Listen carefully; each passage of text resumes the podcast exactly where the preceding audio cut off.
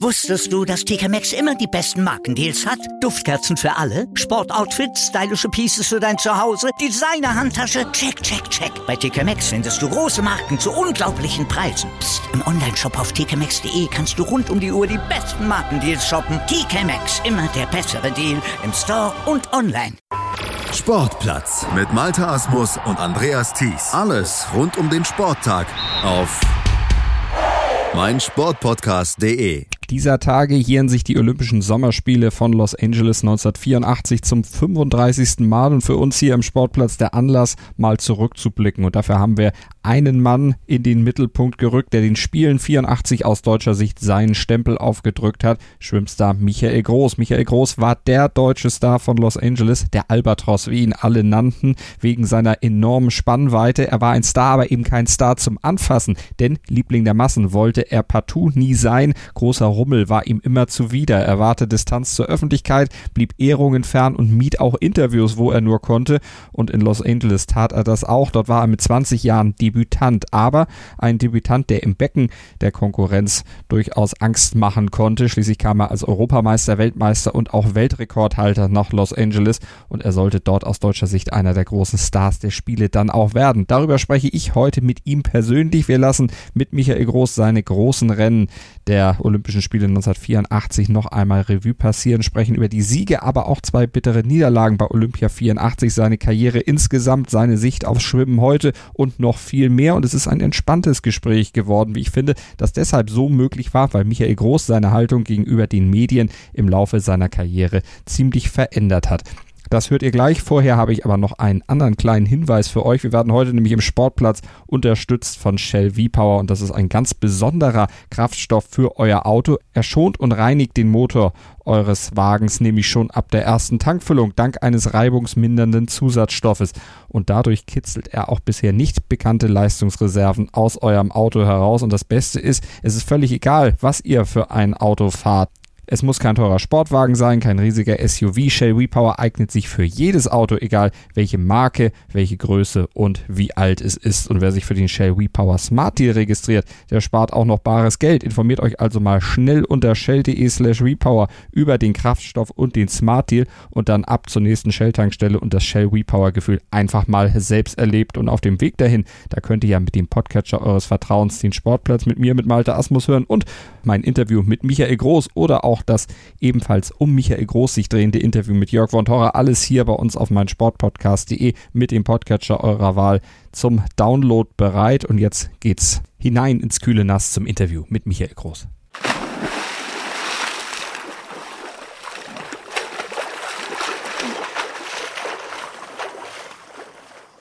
Hallo, Michael Groß. Hallo, ich grüße Sie. Herr Groß, wie oft denken Sie noch an die Olympischen Spiele 1984 zurück? Eigentlich nie, außer man wird daran erinnert, wie zum Beispiel jetzt gerade im Moment. Das passiert meistens im Sommer logischerweise, dann bei Jahrestagen, also in diesem Fall 35 Jahre ist das her, und ansonsten aber nicht. Was sind das für Momente, die Sie dann wieder zurück in Erinnerung gebracht kriegen? Was würde Ihnen spontan als erstes einfallen, 1984 Olympia?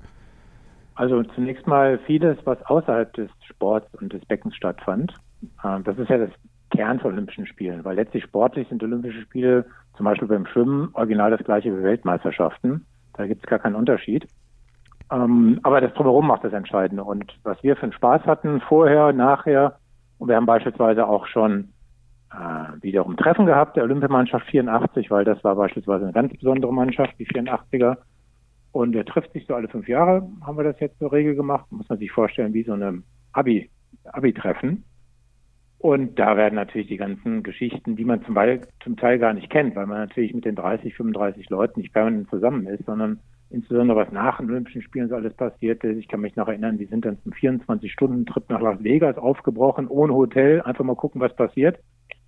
Und das sind solche Sachen, die, die vergisst man halt nicht, ja, was dann so alles geschehen ist.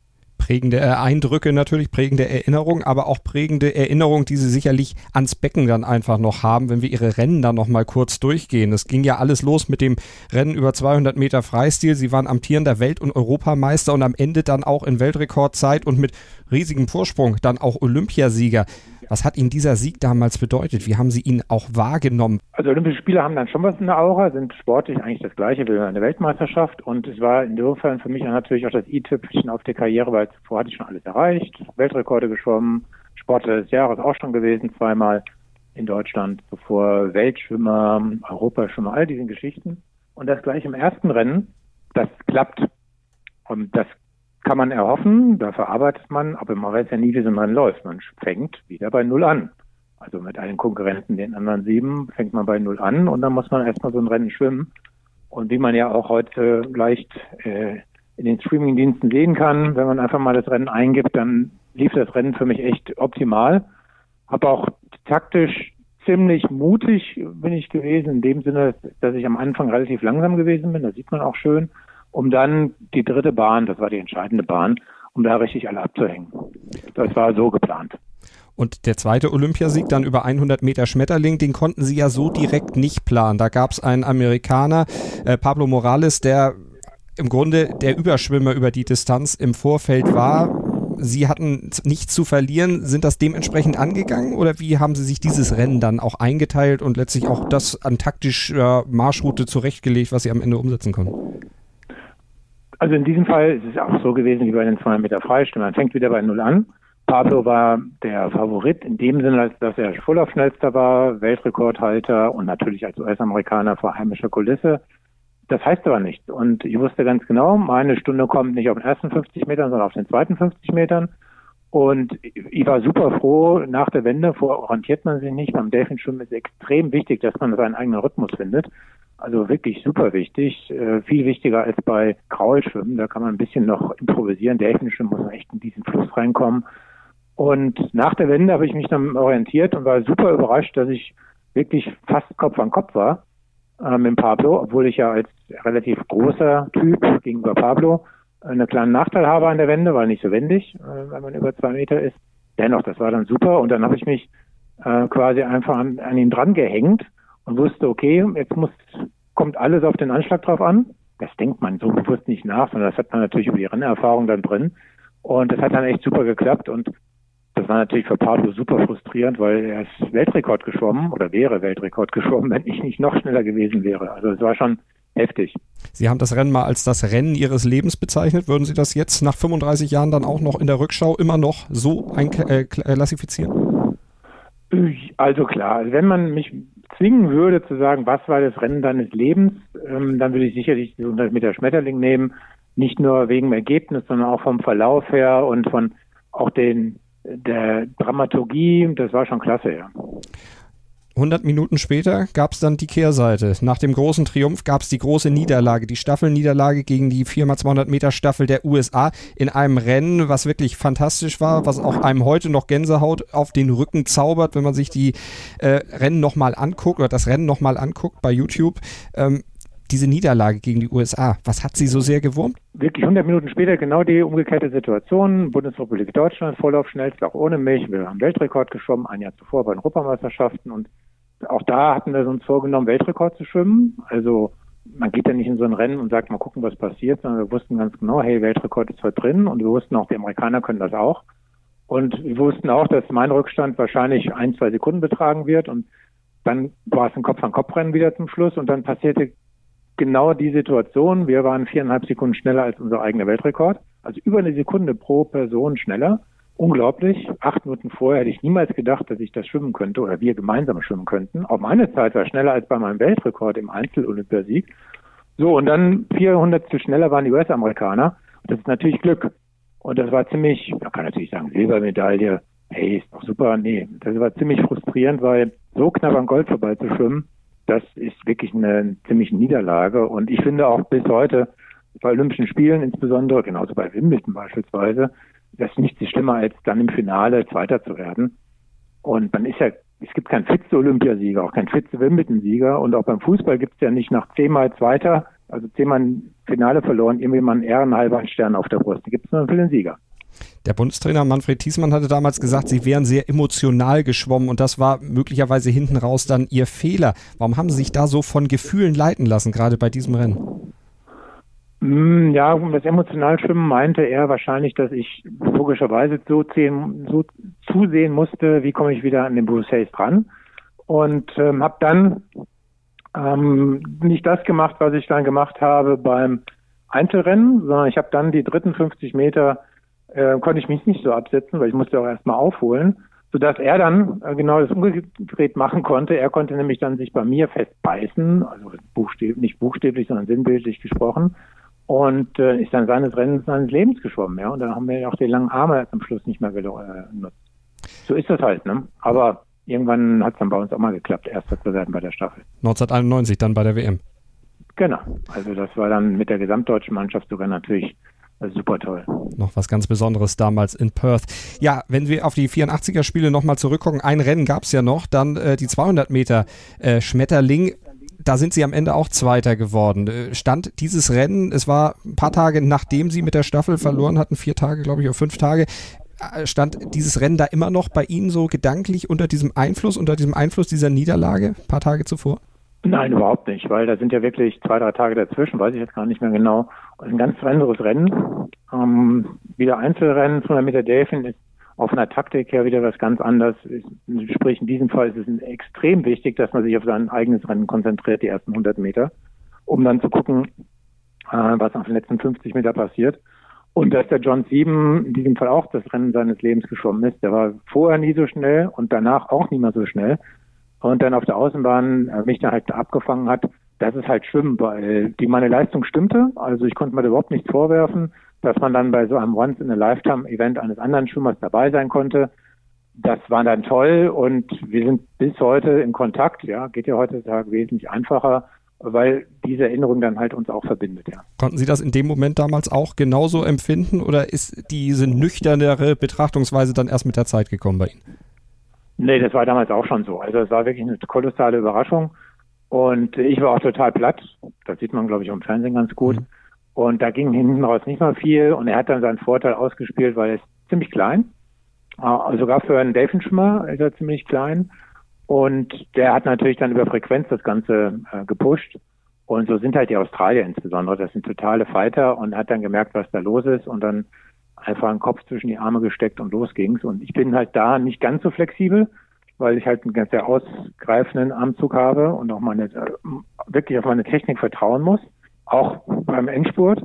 Wenn ich die verliere, dann bin ich wie ein Band im Wasser. Mhm. Ja, und deswegen habe ich da einfach nicht mehr zulegen können. Punkt. So ist es. Insofern absolut okay und alles andere als frustrierend. Ja diese zwei Erlebnisse, himmelhoch jauchzen zum Tode betrübt, hat das was äh, für Ihr Leben am Ende bedeutet? Haben Sie da was raus mitnehmen können? War das ein Learning, was Sie jetzt auch dann bei der Olympia 84 dann äh, gemacht haben? Oder war die Einstellung, die Sie zum Leben, zu Erfolgen und so haben, bei Ihnen sowieso schon immer die gleiche, dann doch eher eine nüchternere Betrachtungsweise? Das wurde Ihnen ja auch oft vorgeworfen, dass Sie wenig emotional dann auch äh, hinten raus nach den Rennen wären und eben nicht so ein Everybody's Starling, mit dem man mitleiden konnte, wie zum Beispiel Boris Becker waren.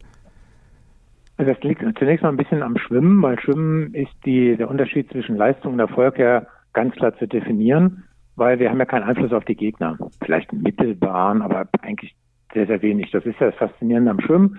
Jeder bringt dann eine Leistung und was diese Leistung dann im Wettbewerb wert ist, sieht man dann im Erfolg. Also man kann, das zeigt ja Olympia 84 bei mir sehr schön gezeigt, man kann eine Weltrekordzeit schwimmen und trotzdem Zweiter werden. Das heißt, die Leistung ist super, der Erfolg ist halt dann nicht da. Bei Olympia zählt dann halt der Olympiasieg, weil Olympiasieger ist man sein Leben lang. Und deswegen ist man da relativ nüchtern, weil als Schwimmer guckt man zunächst mal auf die eigene Leistung und auf die Zeit. Und dann schaut man, was man mit dieser Zeit anstellen kann. Und bei Sportarten, wo es halt um das klassische Duell geht, dann hat man ja auch nicht nur einen direkten Einfluss auf den Gegner, wie man beispielsweise im Tennis oder Fußball, sondern auch einen sehr starken emotionalen Einfluss. Ja, und da spielt das eine ganz größere Rolle. Ich beispielsweise kann man gar nicht vorstellen, so eine Sportart auszuüben, weil für mich war das immer super zu gucken, hey, ein Maßstab, der ist unerbittlich, nämlich die Zeit. Und entweder bin ich schnell oder nicht schnell. Fertig. Hm. Wir sind noch nicht fertig hier im Sportplatz auf meinsportpodcast.de beim großen Interview mit Michael Groß. Wir machen nur mal eine kurze Pause, kurze Atempause und dann geht es weiter. Michael Groß dann auch über sein Leben nach der Schwimmkarriere. Wusstest du, dass TK Maxx immer die besten Markendeals hat? Duftkerzen für alle, Sportoutfits, stylische Pieces für dein Zuhause, Designer-Handtasche, check, check, check. Bei TK Maxx findest du große Marken zu unglaublichen Preisen. Psst. im Onlineshop auf tkmaxx.de kannst du rund um die Uhr die besten Markendeals shoppen. TK Maxx, immer der bessere Deal im Store und online. Was zum Teufel, du Bastard? Du bist tot, du kleiner Hundeficker. Und dieser kleine Hundeficker, das ist unser Werner. Ein ganz normaler Berliner Kleinstkrimineller, der dann aber im Knast das Ding seines Lebens dreht. Una Fantastica Risetta Perla Pizza. Er klaut seinem Zellengenossen ein Pizzarezept. Aber nicht irgendeins. Und mit dem eröffnet Werner dann die beste Pizzeria Berlins. Doch Werners Glück ist nur von kurzer Dauer. Denn es hagelt Probleme. Werners Pizzaparadies. Erstmals großes Kino- und Podcast-Format. Mit fetter Starbesetzung. Alina But, Kida Ramadan, Edin Hasanovic, Oliver Koritke, Ralf Richter, Ben Becker, Winfried Glatzeder, Anna Schmidt und viele mehr. Abonniert die Scheiße. Jetzt macht schon, mach! Immer informiert sein. Auch von unterwegs. Auf meinsportpodcast.de. Die komplette Welt des Sports. Wann und wo du willst. 90 Minuten. Zwei Teams. Pure Emotion. Es geht wieder los. Die Fußball-Bundesliga auf meinsportpodcast.de. Abonniere jetzt deinen Bundesliga-Podcast und sei dabei im Bully Special. Weserfunk. Auf die Zirbelnuss. Füchsle Talk. BV Beben. Unter Flutlicht. Werkskantine am Wasserturm. Und viele mehr. Die Fußball-Bundesliga auf meinsportpodcast.de. Michael Groß heute zu Gast, der Schwimmstar der 80er Jahre, der Star der Olympischen Spiele 1984 im Interview hier im Sportplatz auf meinsportpodcast.de bei Malte Asmus und wir setzen unser Interview jetzt fort. Sie haben in Ihrem Leben oder auch in Ihrer Sportlerkarriere sich das ja auch nicht so ganz einfach gemacht. Sie haben zum Beispiel kurz vor Olympia 84 Ihr Abitur noch fertig gemacht, Ihre Prüfung noch abgelegt und während der Karriere, während Sie dann auch 85, 86 dann auch weitere große Erfolge gefeiert haben, ja auch noch parallel studiert. Ähm, dieses zweigleisig Fahren, das ist ja auch was, was sehr viel Zeit kostet, was äh, dann vielleicht auch ja ein bisschen von Ihrer Trainingszeit weggenommen hat oder wie haben Sie das äh, einhalten können, dass beides zu seinem Recht kommt? Das heutzutage machen das viele olympische Sportler, damals übrigens auch, dass sie die sogenannte duale Karriere äh, fördern und forcieren, weil es geht ja gar nicht anders. Kein Mensch kann heutzutage mit dem olympischen Sport sein Leben bestreiten, schon gar nicht nach der Karriere. Äh, und auch nicht ein Polster zurücklegen, sodass man hinterher, selbst wenn man x-facher Olympiasieger wird, reicht das nicht für das gesamte Leben, dann sich auf die faule Haut zu legen. Insofern sind viele am Studieren, bei den Wintersportarten ist das halt schwierig, weil die sind ja jetzt schon im Sommer wieder im Schnee auf der Südhalbkugel und da ist es schwierig, ein Studium beispielsweise mit zu kombinieren. Deswegen sind die häufiger so beim Zoll oder Bundespolizei unterwegs, die Wintersportler.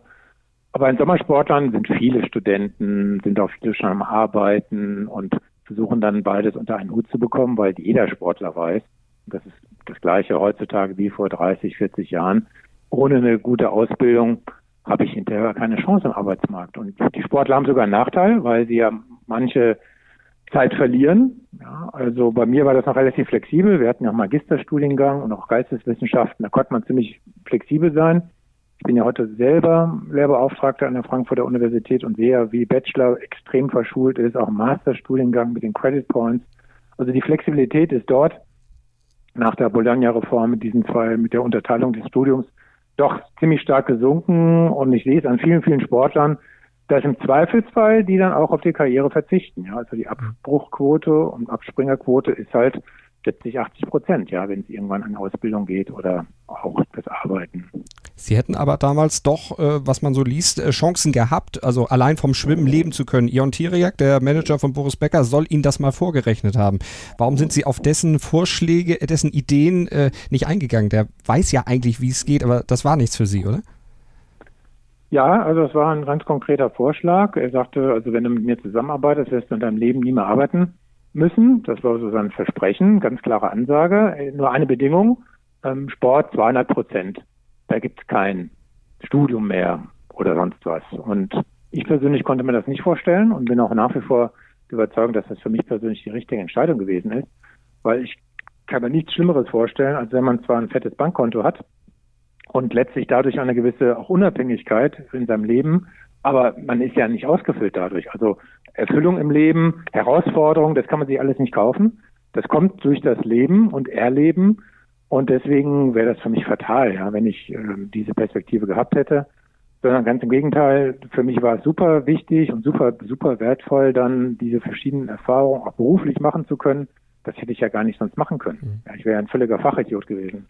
Hätten Sie sich in der Zeit oder wenn es von äh, Jon Teriak diesen Plan äh, umgesetzt worden wäre, wenn Sie das gemacht hätten, sich auch äh, öffentlich mehr positionieren müssen? Sie waren ja auch jemand, der mit Journalisten nicht immer gerne geredet hat. Der Spiegel 1984 hat Sie beispielsweise als Maulfaul bezeichnet. Die ZDF-Doku in der Sportreportage aus dem gleichen Jahr schrieb, kein Star zum Anfassen. Wäre das auch Teil des Deals gewesen?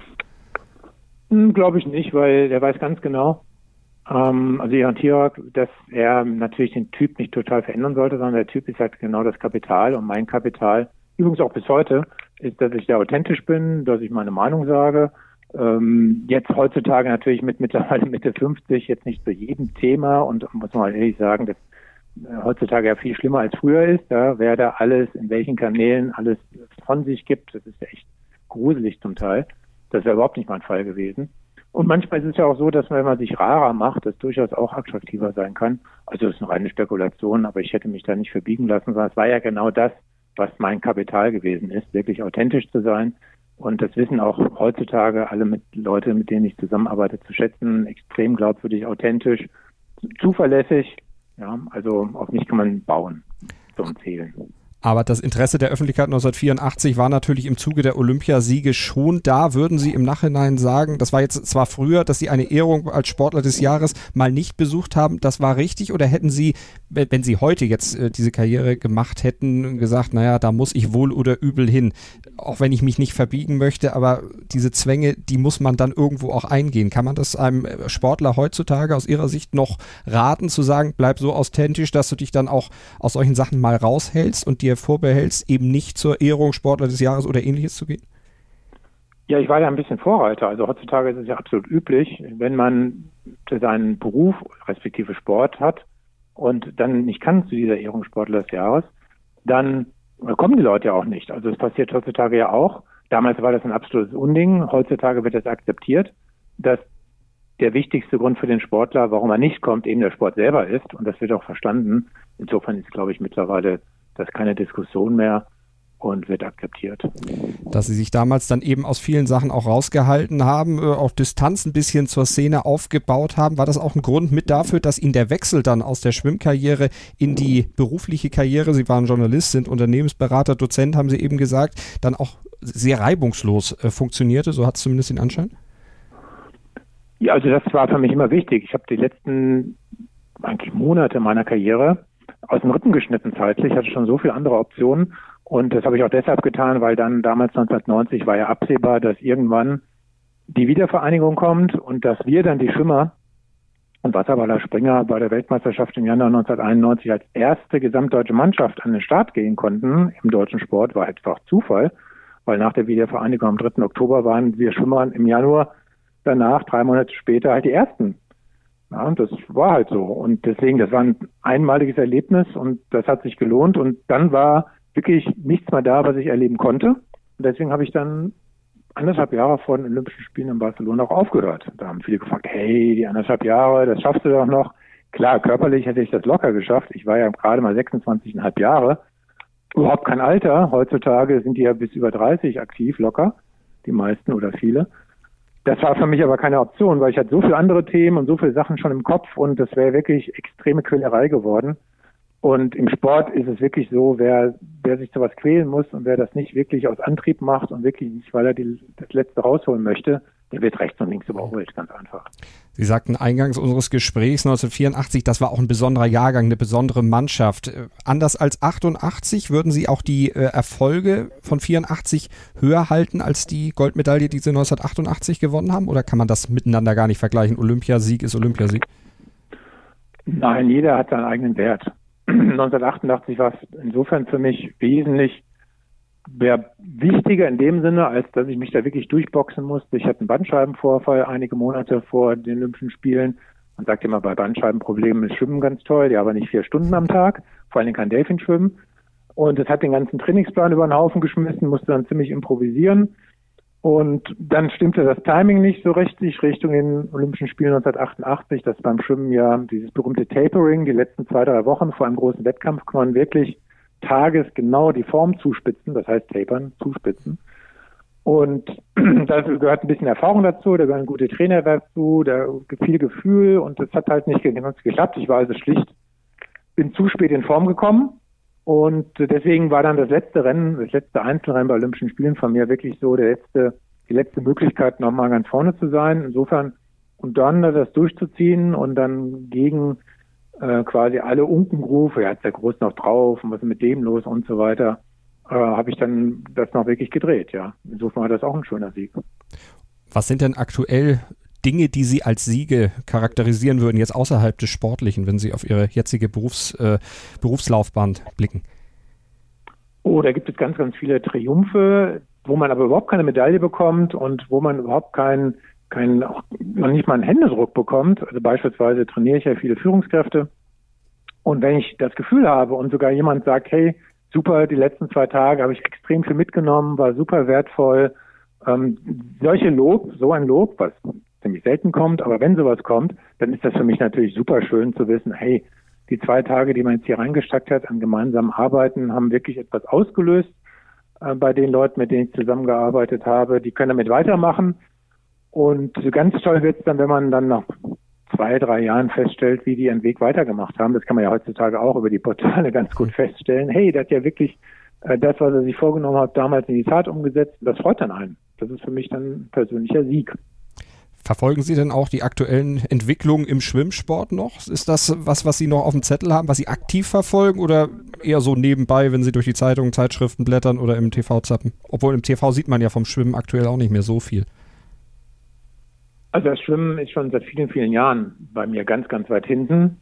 Ähm, das bedeutet, dass man mit den ehemaligen viel mehr Kontakt hat als mit den aktuellen. Die kennt man überhaupt nicht.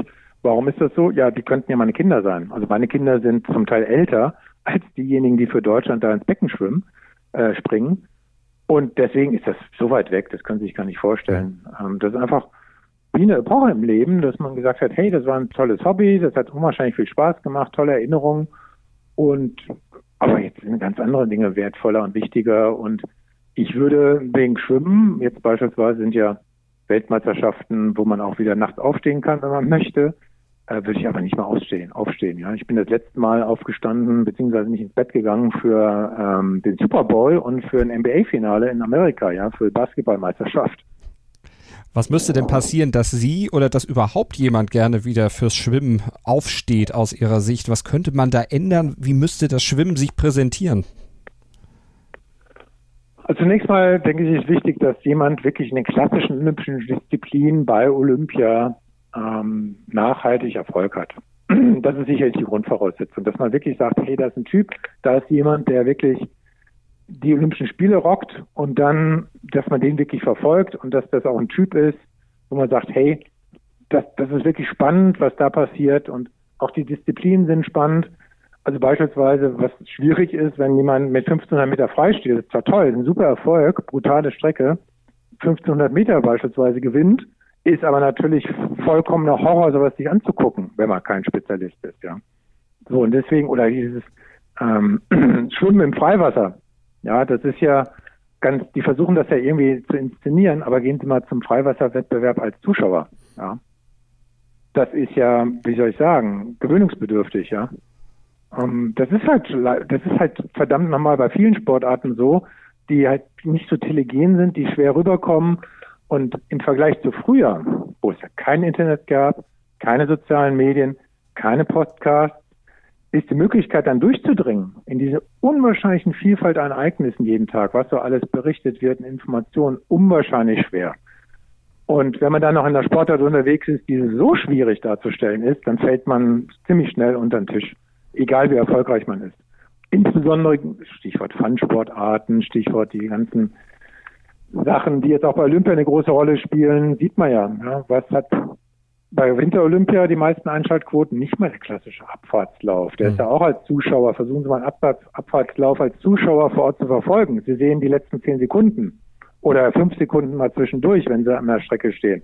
Dann ist natürlich Halfpipe beim Snowboardern oder sonst ähnliche Veranstaltungen wesentlich attraktiver für Zuschauer. Mhm. Sie haben ein Buch geschrieben, Siegen kann jeder. Wenn die deutschen Schwimmer, der Deutsche Schwimmverband äh, dieses Buch lesen würde, könnte der Schwimmverband daraus ein Erfolgsrezept ableiten, um einen Schwimmer wieder in diese Sphären zu kriegen, wie Sie eben sagten, einer, der nachhaltig erfolgreich ist, der ja dann auch entsprechende Titel abholt?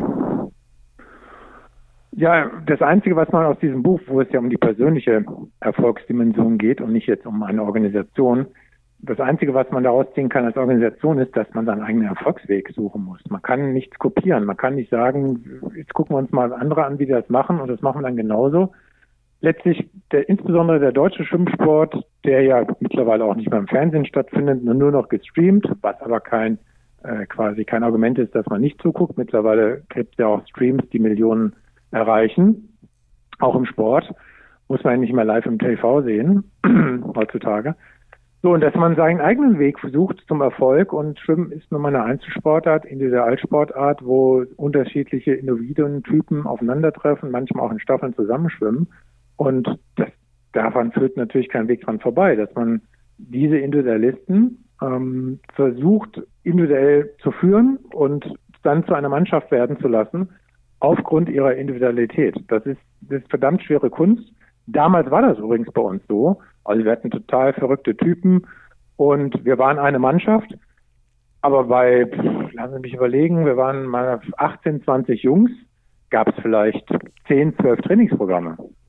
Wer hat denn was zusammen gemacht? Man hat sich wirklich verabredet, wenn man sagen wollte, hey, lass uns mal einen Satz zusammenschwimmen und mal ein bisschen uns im Training auch einen Wettkampf zu veranstalten. Ja, das hat man wirklich dann absprechen müssen.